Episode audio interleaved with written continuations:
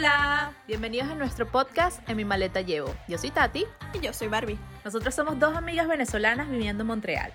Somos apasionadas por el crecimiento personal, las aventuras y el empoderamiento femenino. Creemos fielmente que las cosas son más llevaderas si las hablamos y que las mujeres necesitamos más espacios de vulnerabilidad, comprensión, empatía y realidad. Queremos compartir con ustedes lo que significa para nosotras ser mujeres en el siglo XXI, lo que llevamos por dentro y cómo manejamos las situaciones que la vida nos presenta. Ven y disfruta con nosotras de estas conversaciones entre amigas.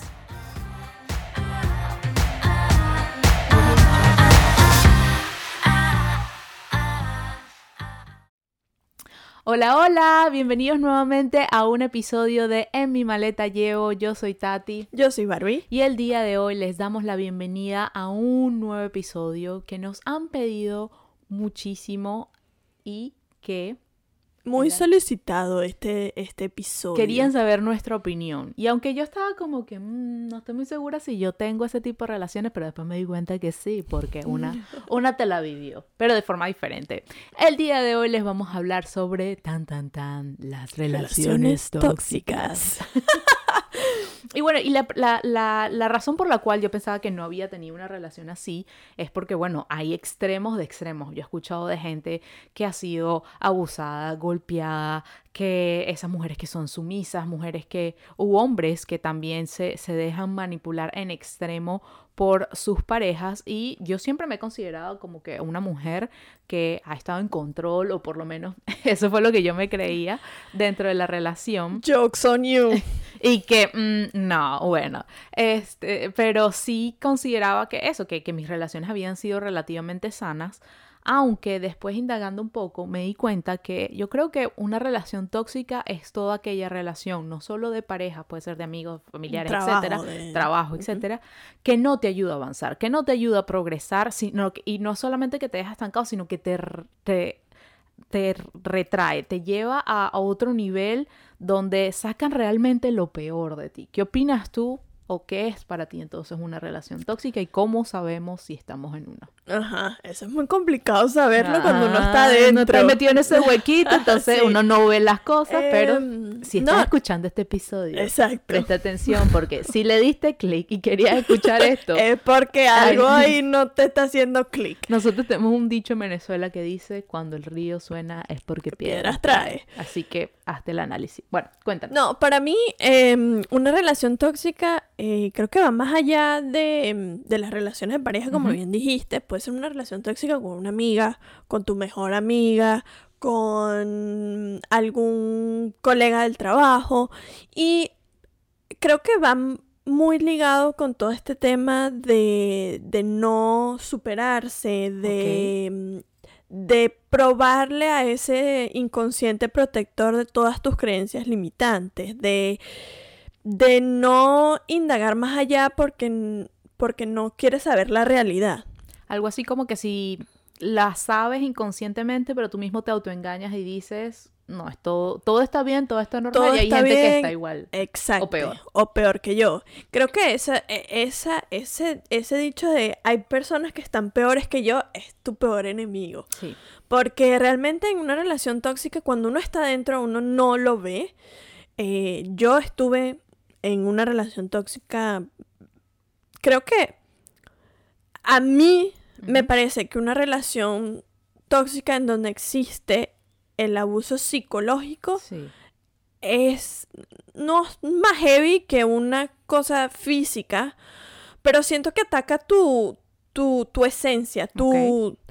Porque sí, o sea, lo físico te duele, lo físico no está bien, no, no apoyo ningún acto de violencia física, pero siento que con la violencia psicológica como que te manejan de una manera mucho más em, íntima, mucho más intensa que, em, que el miedo de que me vaya a golpear. Sí, y a lo mejor también uno no se da cuenta mucho que la otra persona lo está haciendo hasta que ya estás en un hueco y es como que entre la espada y la pared, a lo mejor hablas, escuchas episodios, ves a otras personas que dicen esto es lo que debería hacer y tú te llegas a la conclusión de que no es para nada parecido a lo que tú querías, de la forma que tú empezaste esa relación o conociste a esa persona, se ha transformado y realmente ha llegado a punto que ya es prácticamente insostenible. Pero, por ejemplo, en mi caso, em, en la relación siempre hubo todos estos red flags. Y yo siempre decidí como buscarle la vuelta. Sí, uno como que es eso,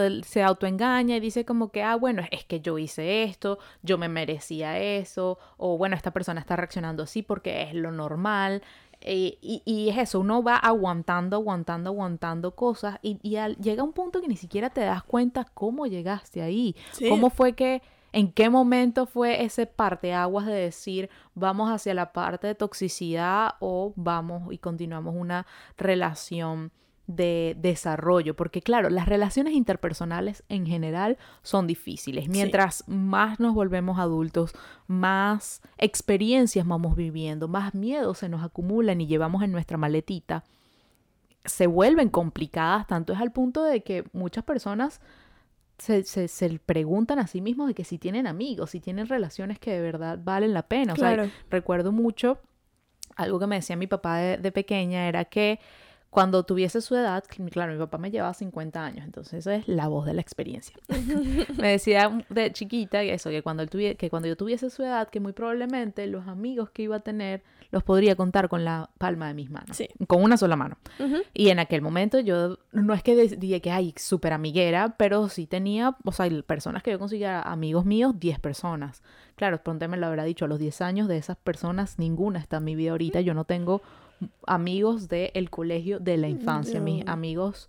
Eh, sí, tengo amigos que... que del bachillerato. de, bachillerato y, y sí, como yo creo que desde los 12 años por ahí, eh, ya cuando, cuando me volví señorita, creo que fue cuando, cuando comencé a tener amistades que es como, como más no voy a decir eh, valiosas, pero sí son esas amistades que, que sí, que tienen un significado que impactan tu vida porque comienzas a pasar por cosas diferentes, ya no solo es el jugar o el bochinche, ya vas teniendo experiencias difíciles. Y yo creo que es eso, cuando, cuando tú necesitas ese apoyo moral de nuevo, ya sea de tu familia, de tus amigos, de tu pareja, ese apoyo emocional, porque estás pasando por situaciones difíciles y la otra persona no te lo demuestra, ahí es como que yo diría que ese sería el principal red flag o la, la, banderita, ese, ese stop de ver, ya va, esta persona, ¿qué está haciendo en mi vida? Porque si no está agregando, entonces tampoco dejes que te quite, porque te, quita energía. Y mm, bueno, y otra cosa que yo quería decir, que era como había pensado ah, de cuando Em, reconocer, o mejor dicho, cómo saber si, si estamos siendo tóxicos, porque yo también creo que muchas veces yo fui la tóxica de la relación. Pero yo creo que también, lo siento por mi chupada de limón otra vez, eh, yo creo que también viene de, de, de los apegos claro. y y, de, qué tipo de apego pues desarrollaste en, tu vida, ¿no? Porque sí, yo, yo también puedo pecar de tóxica en muchas situaciones, pero no lo estoy haciendo de mala manera, sino que eso es lo que aprendí y así es como, como me desenvolvía con, con mi entorno. De hecho, yo tenía una amiga que digamos, mi manera de, de, tratarnos no era la mejor. O sea, es decir, como, hola, pupú, ¿sabes? Ah, ok, o sea, ya así. O sea, y claro, yo lo veía normal y para mí, o hola estupidez, o hola X. Y mm, claro, al principio yo no lo veía tan tóxico hasta que con otra amiga intenté hacer lo mismo. Y ella como, no, a mí me tratas bonito porque yo soy tu amiga. De mi amor, mi vida, mi, vida te quiero. Ah, como el otro día que fue muy chistoso que estábamos en tu apartamento y, tu novio y que, pero ¿por qué le dices a Tati mi amor? Yo soy tu amor. Sí, yo soy tu único amor. Sí, pero es que es distinto. la, entonación la es pronunciación es diferente. Y sobre todo yo siento que por nosotros, por, por esa cultura latina de sabor, como que te intentamos desde el principio ser cariñoso con las personas que conocemos. Pero es que nosotros estamos viviendo un momento en el que éramos las, las ah. más duras, ah, las más dark, ¿sabes? y las que no me dejo joder, pero igual nos jodieron. Epa, tú tuviste esa etapa y... que te vestías así toda negra, con cadena, como No, no, pon- no, ponqueta. Ay, yo sí, pero en verdad nunca fui mala. O sea, como que era por Una fuera. ponqueta cuchi. Sí, exacto, era como que por fuera me vestía pero así sí con cadenas, me acuerdo, y que ropas con hueco. Me acuerdo que mi papá decía demasiado que La porque loca. te estoy comprando ropa que está rota. Sí. Pero por, por dentro Estaba rotica. Sí, exacto, la que estaba rota era yo. Pero no, yo creo que era, era esa parte. Sí, yo creo que nunca llamé a, a mis amigos, les puse ese tipo de sobrenombres. De hecho, desde, desde muy chiquita creo que tenía esa parte de, de ser buena, no sé, como, bueno, yo, según yo era de ser buena. Lo que pasa es que también estamos viviendo una etapa en la que estamos muy on the go. O sea, así, muy... Como a la ligera por tu sí, vida. Ah, como no me importa la gente, ok. o sea, jódanse todos. Ok, pero ¿cómo? Ok, eh, una Pero cosa en los sobrenombres, ¿y Pero ¿cómo en se ese... desarrolló? No, o sea, en verdad, siempre estábamos una para la otra, pero eso era algo que a mí me afectaba, pero yo nunca lo decía Claro. porque estamos en la misma onda. ¿Sí me entiendes? Entonces, como que a veces uno ignora esas cosas como para encajar o para, mm, para hacer que, que algo fluya. Y, mm, y si no estás contenta con eso, pues creo que lo mejor es decirlo, ¿no? Y, Claro. y, y hacerte consciente de que, de que con lo que no, con lo que no compaginas, pues o lo desechas o lo hablas para ver si puede cambiar, ¿no? Claro, y también es entender que nosotros por, por ser, la naturaleza del ser humano es cambiar. Nosotros estamos en constante cambio, de hecho es lo único que tenemos seguro, eso y la muerte, es lo único que tenemos en la vida y las relaciones van cambiando, entonces a lo mejor uno se queda con esa amiga de la, de la infancia que, bueno, uno había crecido y pasado cosas con ella y de repente esta persona cambió porque algo le sucedió en su vida e hizo que girara hacia otro punto y nosotros por esa codependencia, por esas ganas de controlar, esas ganas de aferrarnos al pasado, comenzamos a crear ese tipo de conductas que nos hacen ser tóxicos Claro. o eh, de nuevo las otras personas hacia nosotros. El chiste es que nosotros crezcamos, evolucionemos. Claro, que te des cuenta de, de qué, qué cosas te sirven y qué cosas no te sirven. Y las que no te sirvan, pues creo que si tienes la confianza con esa persona, pues quizás hablarlo y, y entonces como intentar moldear mejor este, esta situación, ¿no? Sin llegar al, al, al dejo de ser yo para entonces que esto pueda funcionar. ¿Qué fue lo que me pasó a mí en una de mis relaciones amorosas? Pues yo intentaba dejarme llevar mucho, pero siempre había como ese, digamos, era, e- e- era una relación tóxica de los dos lados, Claro. porque eh, yo daba, daba, daba, pero en el momento en el que no recibía, entonces te daba con una daga donde yo sabía que te iba a doler. Sí. Entonces, claro, eso iba, iba mm, incrementando más y más el, el- la fricción entre los dos. Y, mm, y claro, no, no llegó a, a golpes, pero sí llegó a, a contacto físico. O sea, a este...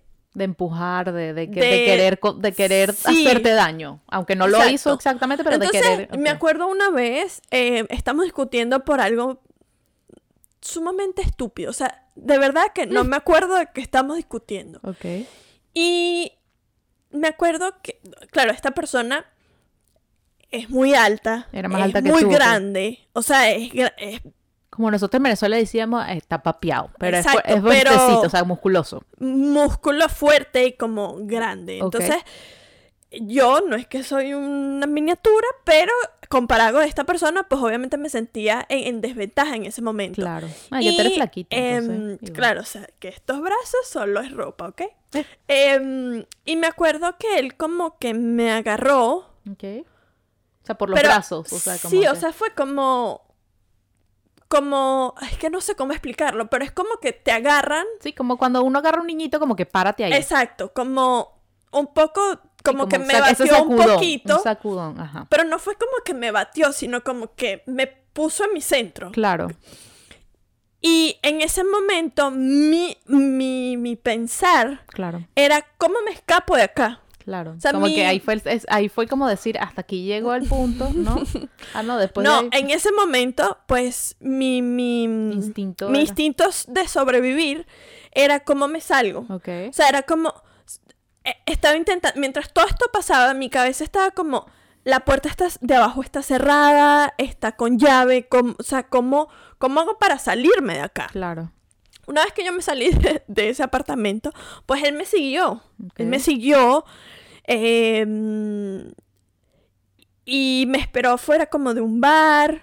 Porque yo me metí en un bar y que me voy a tomar algo porque esto no... No sabías qué hacer. No sabía qué hacer. Y no sabía quién llamar tampoco porque era súper tarde. No, y que, y que llamar a alguien y decirle como que me acaba de pasar esto, también te sientes tú mal contigo misma. lo mejor como de no decir me pude, No me pude yo defender. No me pude defender y en qué momento llegamos a esta relación así, a este punto. Porque es una persona que tú amas, que quieres, tienes ese, ese, sentimiento. Pero esto, esto llegó luego de muchas desaparecidas, mucho, eh, mucho, este círculo, este ciclo de, del abuso de tipo, estás en una luna de miel, entonces luego como comienzan los conflictos, llega el punto del clímax en donde algo pasa y luego como te reconcilias otra vez y luego vuelves otra vez claro, a la luna que es que es el ciclo de la, de la persona que abusa, en todo empieza bonito, como dices tú, de luna de miel, luego comienzan a haber cosas, conflictos que, y que tú como que, claro, te empiezas a alejar por instinto,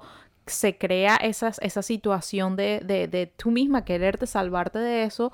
Al primer momento de mostrar que quieres alejarte, esta persona cambia y vuelve a ser la luna de miel sin cambiar realmente por dentro pero se crea entonces ese ciclo de luna de miel, conflicto, me alejo, luna de miel, conflicto, me, alejo. Y así está. Entonces, eh, llegó un punto en el que em, por X o por Y, pues yo dejé de tener amigos, dejé, o sea, estaba como aislada en ese mundo. Yo creo que yo no le había contado nada de estas cosas a nadie porque me sentía me sentía culpable y me sentía em, avergonzada de que yo había dejado que una persona pues me tratara de esta manera. Claro, porque en este, a todas estas yo ya te conocía, que me acuerdo que cuando me contaste la historia yo como que Bárbara, pero yo existía en tu vida, tú me podías haber contactado, en qué momento pasó esto, yo ni siquiera sabía.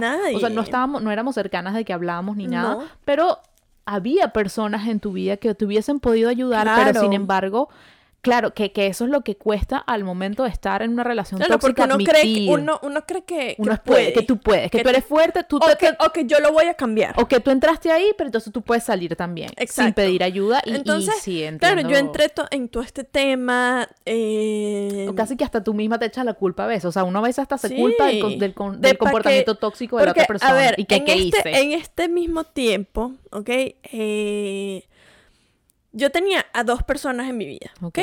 Esta, esta ¿Cómo, gentuza... ¿Cómo así? Como the player, ¿qué pasa? Eh, no, no era... Pasaron al mismo tiempo, ¿ok? Y había una persona que yo había conocido y era una persona sumamente dedicada a mí, como, ay, ¿cómo te sientes? Y no sé qué, pero como yo estaba en mi, en mi época de I'm a bad girl. Sí, eso no te llamaba la entonces atención. Entonces era como, mm, no sé, entonces llegó un momento en el que llegó un punto en el que dije, bueno, yo tengo que decidir porque, ajá, yo no puedo estar con este y entonces el otro y yo me iba a volver loca. Entonces, llegó un momento en que me, me voy a sincerar conmigo misma, voy a ver qué, es lo que Pero con esta gentuza. O sea, con el, con el tóxico. con el tóxico, eh, que yo le digo Voldemort. Ajá o sea, ya, se podrían imaginar el nivel de, daño que esta persona causó en la vida de Bárbara que lo llamamos Voldemort. Entonces, este, con esta persona yo tenía un capricho. Claro. O sea, él era un trofeo. Es que eso es un eso es ese, ese tipo de, de, relaciones adictiva, por eso es que se vuelve tóxico, porque es como una droga, o sea, tú vives por ese rush de, que la persona entonces yo decía, o sea, era tan tóxico desde el principio, porque yo, claro, llegó un momento en el que dije yo, bueno, yo me tengo que decidir. Entonces yo lo enfrenté a él y le dije, mira, hay otra persona en mi vida, pero yo quiero saber qué, ajá, qué es esto. Okay. O sea, quiero saber qué es esto para entonces yo decir si te dejo para okay. carrizo o veo qué hago. Claro. Y él me dijo, eh, me dijo, mañana hablamos se te va a invitar a cenar, no sé qué, mañana hablamos. Claro, yo me volví un no sé qué, mandé al otro para el carrizo. Al día siguiente él me fue a buscar Y hablamos, no sé qué, y él me dijo como, ay, sí, seamos novio, novia. Yo, ch- chévere, feliz de la Eso era lo que vida. tú querías. Yo estaba feliz. Y, em, claro, esta persona, el Voldemort. de Voldemort, el que no debe ser nombrado, em, era una persona que trabajaba de noche, era bartender, y claro, eso a mí me generaba un poco de inseguridad porque, bueno, su trabajo era intentar que las mujeres bebieran más, Claro. pero eso yo no lo ent- No lo tenías claro. no lo tenía claro porque nunca nos sentamos a hablar hasta qué punto, o sea, cuáles eran sus límites y cuáles eran mis límites. Eso Claro, esa relación, hablamos. es que esa relación empezó mal del principio, porque Desde si tú el lo pusiste entre la, principio. en la- entre la espada y la pared de va a estar conmigo, sí o no, eh, Ujú. hablamos de nuevo que desde ahí Exacto. ya empezaba el ciclo de me voy a ir, no hago algo romántico, pero entonces viene y cambio otra vez el, Ajá, el- entonces, al, al Claro, paso. eh, eh, eh, entonces pasaban días, por ejemplo, que mm, él me decía como, "Ah, voy a dormir a tu casa. Yo, qué che, yo feliz, no sé qué. Eran las 5 de la mañana, el León no había llegado. Yo le escribía. Jevo, dígase hombre, persona mas- del sexo Eh, masculino, exacto. es decir, Voldemort. Exacto, que igual, igual. Em, el León no llegaba. Entonces, claro, era como, yo entraba en desesperación porque era, él me dijo que iba a venir, porque no ha llegado, dónde está, con quién está. O sea, ya ahí tú tenías toda esa, esa ansiedad y todas esas cosas. Y, y cuéntanos un poquito qué ¿Cómo pasó. salí? Sí, exacto, como que apa- ok, pa- Bueno, pasó ese llegó mi momento de mamá. ah, llegó lle- primero te quedamos en el que ajá, Ujú. llegó el momento del golpe, tú te fuiste a un bar, había otra esta Ujú. otra persona, todas estas cuestiones, todas estas circunstancias estaban pasando en tu vida. ¿Cómo lograste entonces salir? O sea, ya tuviste que de por tu lado esta persona tenía un comportamiento agresivo, tenía un comportamiento em, que evadía la, la, la, la las cosas. responsabilidad. Eh, sí. no, no, no había una relación de confianza, o sea, tú no, No. no, no, querías absolutamente nada de lo que la otra persona decía.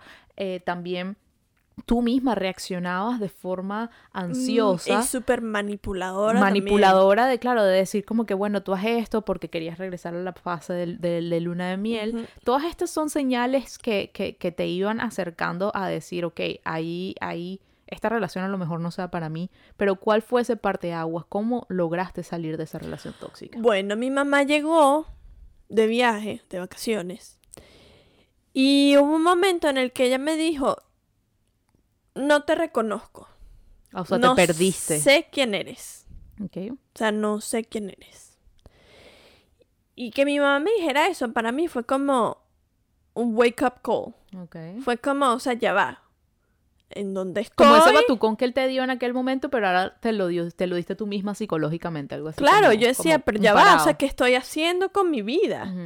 ¿Sabes? Ya yo había pasado por otra relación en la que otras personas me sacaron porque ya yo estaba metida en un hueco en el que no veía luz. O sea, para mí estar en esa relación, porque yo a él le puse mucha responsabilidad también.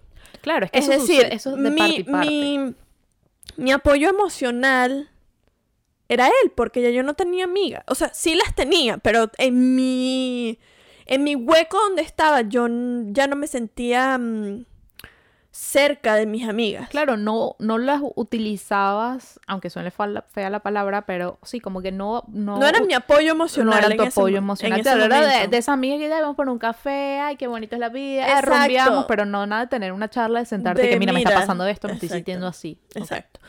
Em, entonces, claro, yo estaba perdida en ese tema y dije, bueno, o sea, ya va. O sea, ya, ya yo había pasado por una situación similar.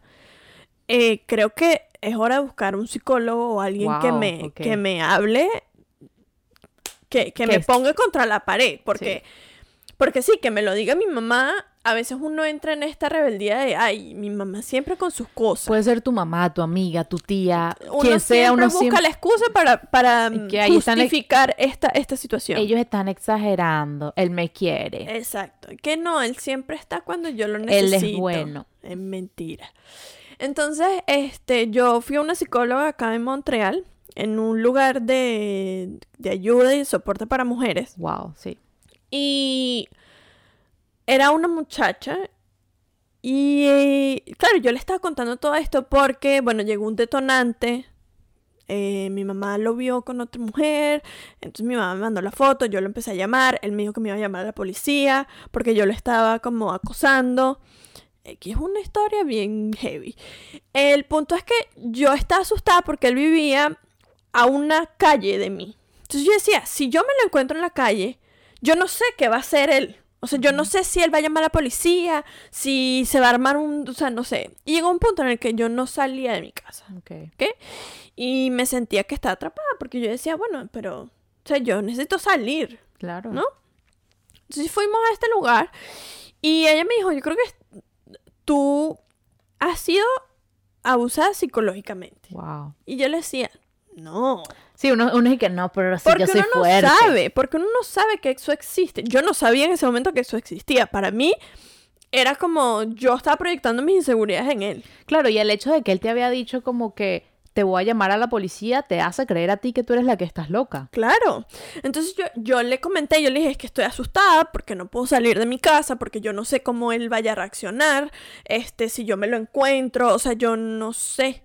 Sí, me dijo, tú estás en un momento en el que, o sea, él te llevó a un momento en el que estás tan aterrorizada de lo que él puede hacer, que no sabes cómo tú te vas a controlar. Ok. Porque ella me decía, tú probablemente lo que vas a hacer es que te vas a cruzar de calle y ya. Pero como estás tan, tan metida en este tema, tan, tan aterrada, porque en verdad estaba aterrada, Claro. que me decía que no vas a saber cómo reaccionar. Y te vas a quedar parada en el, En el medio en de la el acera. momento del... O sea, no vas a saber cómo reaccionar. Entonces ella me dijo, yo te recomiendo que, este, como que intentes hacer una lista de las cosas que a ti te gustan hacer, comiences a hacer una por una, intenta, o sea, si lo vas a ver, si lo ves, pues te cambias a hacer como que si nada pasó, o sea, Sí, como regresar a ti. Es como Regresar que a ti. buscar a- regresar en qué momento te perdiste, regresar en qué momento cambiaron las cosas, pero que, que tu esencia va a estar contigo Claro. siempre y que tienes la forma de salir. O sea, que tener esa confianza de que sin importar cuál sea la situación, tú vas a poder salir de ahí. Lo importante es que, que buscaste ayuda, claro. que yo creo que es algo súper importante cuando llegamos a niveles de este Tan punto. O sea, cuando ya uno reconoce que hay algo que no está tan bien. Sí, algo de lo que les mencionamos acá, ah, que Barbie pasó por eso, em, de, ya sea de eso, de manipulación, inseguridad, cualquier sea, cualquier sea esas, esa, esa circunstancia que se le está presentando en, en sus relaciones interpersonales, buscar la ayuda, saber, tener esa fuerza y esa fortaleza interna de decir, yo puedo salir de esto, pero necesito ayuda, que es difícil reconocerlo muchas veces, y, pero no, no te quita el valor, saber que No, que te necesitar hace más fuerte. exactamente necesitar ayuda no te hace menos No. persona haber ha- pasado por todas esas cosas tampoco te hace débil porque pues personitas acá lo hemos pasado Eh, y, y no significa que, que te haga menos como persona es simplemente pasaste por esa circunstancia ese momento que te enseñó pero al buscar ayuda, al buscar salir de ahí, yo creo que ese es el principal paso. ¿Cómo puedes salir? Si no puedes salir por tus propios medios porque dependes económicamente de él, como decías tú, vivías súper cercano a él, entonces era como que ese miedo de, de que iba a pasar. Entonces, claro, cuando tienes la cercanía de eso, también te afecta eh, el hecho de que la persona puede ser violenta y no sabes cómo vaya a reaccionar y, y también vaya a quedar, eh, eh, que prácticamente que tu vida esté en peligro. Eh, eh, todas esas cosas van, a van sumando a, a que uno se paralice, como dices tú, no sepas qué hacer. De hecho, una de las cosas que, que estaba viendo hace poco en las noticias era cómo han incrementado los, los Mm, crímenes de violencia acá en Montreal. Tan es el punto que nosotros hablamos hace poco de lo segura que nos sentíamos por caminar acá en la calle, que era un país que tenía súper seguro. Y en lo que va de la pandemia llaman siete mujeres que las han matado sus parejas eh, por violencia física. Entonces, claro, todas esas son cosas que uno puede entender que ahora con la pandemia es mucho más complicado porque viven en un espacio, los, los- los ánimos están alterados, pero realmente saber que hay salidas, que, Claro. hay, eh, que hay instituciones y Y organizaciones. sobre todo acá en Montreal hay muchas, hay muchas organizaciones que, que apoyan mucho a las mujeres, que les dan mucho poder a las mujeres. De hecho, Bueno, era... esta la que fuiste. Exacto, o sea, y, y- y ahí trabajan solo mujeres, y son mujeres que jóvenes, gente mayor, gente que, que ha pasado inmigración, que ha venido de otros países, que, que, y hay mucho, mucho material allí que, que, que, te puede ayudar de maneras distintas, ¿no? Porque cada quien este, ayuda desde la experiencia y desde lo que sabe. Y que, ojo, no necesariamente tiene que ser para acabar la relación, porque entendemos que hay parejas que tienen hijos, que hay parejas que, que eso, que dependen económicamente, que tienen ciertos vínculos que realmente no se van a poder romper eh, o familiares, etcétera, pero al buscar ayuda, al hablar con alguien más te da una perspectiva diferente, y te puede te pueden ayudar a cómo sobrellevar esta situación, te pueden dar eh, herramientas para que ambos, o ya sea tú misma, cómo salgas de ese círculo, o ambos, y de, forma ideal sería que ambos pudiesen asistir a este tipo de, terapia, sin embargo sabemos que hay personas que simplemente no quieren ayuda. Los tóxicos son tóxicos. Sí, sí, sí. Pero, pero sí se puede hacer, o sea, yo, yo soy muy, muy creyente de que las personas pueden cambiar. Pero, si la persona quiere. exactamente. tiene, que haber un, tiene que haber ese compromiso por parte de las dos. Y sobre todo creo que tener una ayuda externa es clave. Porque cuando tú, tú puedes llegar y acercártele a tu pareja, a, tu amiga, a, la otra persona que, con la que estás teniendo un tipo de relación así. Y decirle, mira, yo creo que tú eres tóxico, la otra persona se va a sentir amenazada, la otra persona va a reaccionar de la misma forma. Entonces, a lo mejor ese no sea el mejor camino, sino el reconocer, hablar con esta persona y decirle, mira, cuando tú haces esta acción, me, yo me siento de esta forma, es reconocer cómo nos sentimos. Y si de verdad esto no es posible, si realmente hablarlo así de frente con una persona, de decir nuestros sentimientos, nosotros recomendamos que lo, verdad, lo mejor es, como tú hiciste, salirte de eso. Hay formas, eh, aunque estemos eh, en, las negras, aunque pensamos que vamos a quedar en la calle, ya sea que puedas ir con una amiga, la vida va a continuar, hay formas de salir, pero tú necesitas dar ese paso de salirte de ese hueco, necesitas reconocer que hay un problema, necesitas reconocer que eso, que esa relación no te está dando más, no te está haciendo feliz, no te está llevando a ser mejor persona, no te está dando ese crecimiento personal, no te está y empujando, aportando, o empujando te está restando experiencia, te está restando tiempo, te está restando energía, Y, no te apoya a ir hacia tus metas, no te, no te, no te empuja a, lograr esa mejor versión que, tienes tú, sin importar cuál sea esa versión. Entonces, este tipo de relaciones no son las que, los que queremos tener en nuestra vida. A eso iba, este, como cómo evitar llegar a ese punto, ¿no? Porque, digamos, yo en todas mis relaciones anteriores, y voy, no con wood, no hay, no hay madera, pero ajá. este, en todas mis relaciones yo he sido muy controladora y muy dueña del espacio de los demás. Y en esta relación yo aprendí que mientras más espacio das, pues más sana es la relación. Claro voy con esto porque he tenido personas que me han comentado que no saben cómo decirle a sus parejas, eh, mira, necesito unas vacaciones. O sea, necesito irme un fin de semana de la relación. O sea, no quiere decir que voy a... A, estar, con otra, estar con otra persona ni nada, sino quiero reencontrarme. Entonces estaba viendo, no sé si sabes de un, de un, hay, hay una mm, persona, hay una mujer que se llama Ethel Perel. Sí. Y ella habla mucho de, estos temas de que, bueno, o sea, cuando ya yo estoy hasta la coronilla, pues yo me voy. Me voy para recargarme, para ser una persona nueva, para aportar otras cosas nuevas a la relación, porque si llegas en un punto donde estás en una relación en la que te sientes sumamente atrapado o que, o que no puedes ser tú, pues creo que tomar distancia días pues eso recarga a las dos personas. Claro, y hace que la persona te extrañe, hace que la, llama se reavive. Claro, ella estaba diciendo que hay tres grupos em, que reaccionan de, manera distinta al, deseo de la otra persona. Entonces, el primer grupo, pues, habla de, em, de que se sienten más atraídos hacia esa persona cuando no están. Claro. ¿Ok? El otro grupo es em, cuando se reencuentran. Ok. ¿Ok?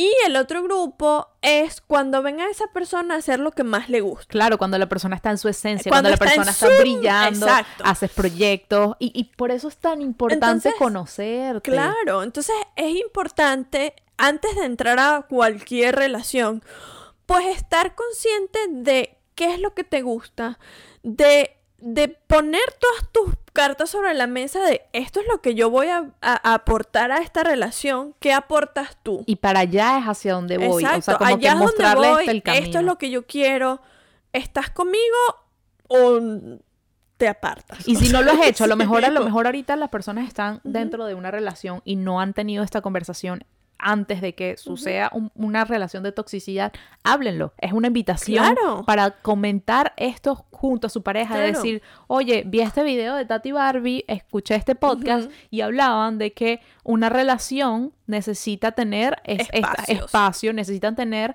esas metas en conjunto para de verdad saber si la relación va a tener futuro o no. Claro, pero ojo con el tema de las metas en conjunto, porque ha- hay muchas personas que, que mezclan el tema de las metas en conjunto. Las metas en conjunto no significa que vas a hacer todo con tu pareja. No. Significa que tú quieres hijos, yo también. Queremos una casa, yo también. Ok, esos son los objetivos de esta relación. Para allá vamos. Y una meta en conjunto también sería que aunque tú no apoyes exactamente la meta, por ejemplo, tu novio que nos apoya, de hecho, nos deja utilizar este espacio para grabar, deja de estar contigo este tiempo Claro. para que, porque ve que es, que es algo que te gusta, ve que es algo que te apasiona. Entonces, esa meta en conjunto, esa ya la tomó él, o sea, aunque sea como parte Claro. aunque no sea partícipe, no sea como el- el- la película, el personaje un- principal es el, el personaje de apoyo, de soporte. Claro. Entonces, esas son las metas y eso y de es hecho, importante. ayer voy a comentar aquí, estaba frustrada porque la computadora no quería funcionar. Entonces, este, Confesiones de Barbie. Sí, confesiones de una editora. No frustrada. siempre es tan bonito, señora. Nosotros ponemos No. nuestro esfuerzo para pasarle este Sí. podcast. Entonces, ayer estaba tan frustrada que yo decía, o sea, no quiero hacer esto, o sea, que, que no hallaba solución. Y Sí, entonces él me dijo, drop it all. él me dijo como, bueno, pero no se supone que esto lo está haciendo por fun.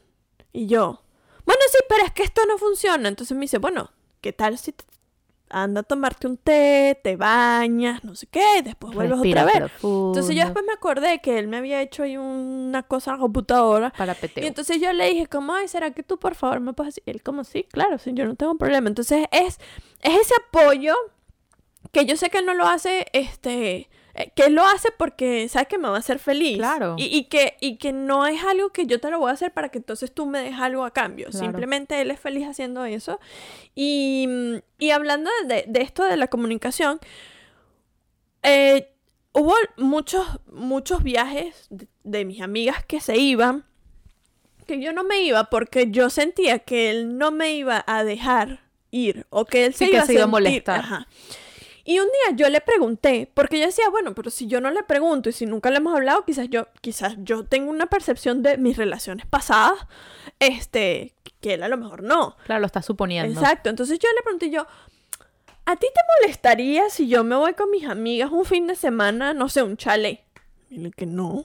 Claro, pero mira, la, la- ahí está, esto es como que sería como que también ese red flag para ti de decir, ¿por qué tienes esta inseguridad? O sea, ¿de dónde viene? Y hacer ese De análisis. relaciones pasadas, Claro, de hacer ese análisis de decir, si esto es tan normal, ¿por qué yo tengo este tipo de pensamientos Claro, que me lo ponen a dudar de, de, de, de, mira, esto va a causar que la relación se, se fragmente. Entonces, de nuevo, en las relaciones tóxicas, no solamente estamos juzgando o analizando el pensamiento o la No. acción de la otra persona, tiene Es que ver cómo adentro. nosotros actuamos, qué aceptamos, qué permitimos, qué cosas pensamos que van a suceder que en realidad no tienen absolutamente nada que ver. ¿Por qué no nos estamos atreviendo a hablar? ¿Qué reacción causa en mí la- el actuar, el pensar de la, De la otra, otra persona? persona. Entonces, es realmente de nuevo la invitación siempre, como nos, si, nos, si son nuevos, esa es la invitación que les hacemos ir para adentro. Y si no, si ya nos llevan escuchando desde hace tiempo, se lo repetimos nuevamente Pa' para que que, no se, se les lo clave en el cerebro. Siempre es así. Todo empieza por nosotros. Y de nuevo, no es culparnos ni, ni hacernos la víctima de Pero que aceptamos esa situación. responsable de Pero- tu parte. Exacto, porque si la otra persona, yo siempre, eh, lo, creo que lo habíamos comentado antes, si la otra persona tiene un regalo para ti, y ese regalo queda en la mesa y lo pone ahí te dice tiene tu nombre pero hasta el momento de que tú agarras ese regalo y lo abras es cuando se se vuelve tuyo. Si no ese regalo quedó ahí no le pertenece a nadie. entonces si la otra persona hace algo en el momento en que tú lo tomas en el momento que tú lo aceptas en el momento que tú lo dejas pasar es cuando se vuelve tu responsabilidad. Entonces la invitación de nuevo es conocerte ir hacia adentro y si estás en una relación tóxica y no tienes ni la menor idea de cómo salir ahí busca ayuda. Exactamente. Creo que no tomas nada que agregar solamente em, siempre tener presente quién eres, conocer tus límites otra vez, así como la grabadora que no se quita, em, y, comunicarse. yo creo que la comunicación es clave. clave. Si usted no puede comunicarse, busque ayuda para saber cómo comunicarse, ah. porque eso le va a ayudar en todos los ámbitos de sus relaciones de amistad, de amorosas, del trabajo, de parranda, de lo que, de lo que quiera. Sea, cualquier sea esa relación. Una última cosa que iba a agregar que se me olvidó es que recordemos que no estamos solos. Aquí hay muchas personas que nos interesa el camino personal, que queremos ver a otras personas felices, así que no te sientas solito o solita, estamos aquí para ti. Ya sabes que nos puedes escribir siempre en nuestras redes sociales si tienes alguna problemita, un consejo o simplemente quieres hablar de una situación que estás pasando. Nuestro Instagram es en mi maleta.podcast o me puedes escribir a mí en mi red personal Tati Santeliz o a barbie.borreales. Estamos acá para ustedes. Ha sido un honor y un placer compartir este espacio que ustedes se dedican una vez a la semana a escuchar temas de crecimiento personal, temas de psicología, de conciencia y de este crecimiento y desarrollo que estamos viviendo junto a ustedes. Muchísimas gracias por compartir una semana más y nos vemos la próxima vez. Bye bye.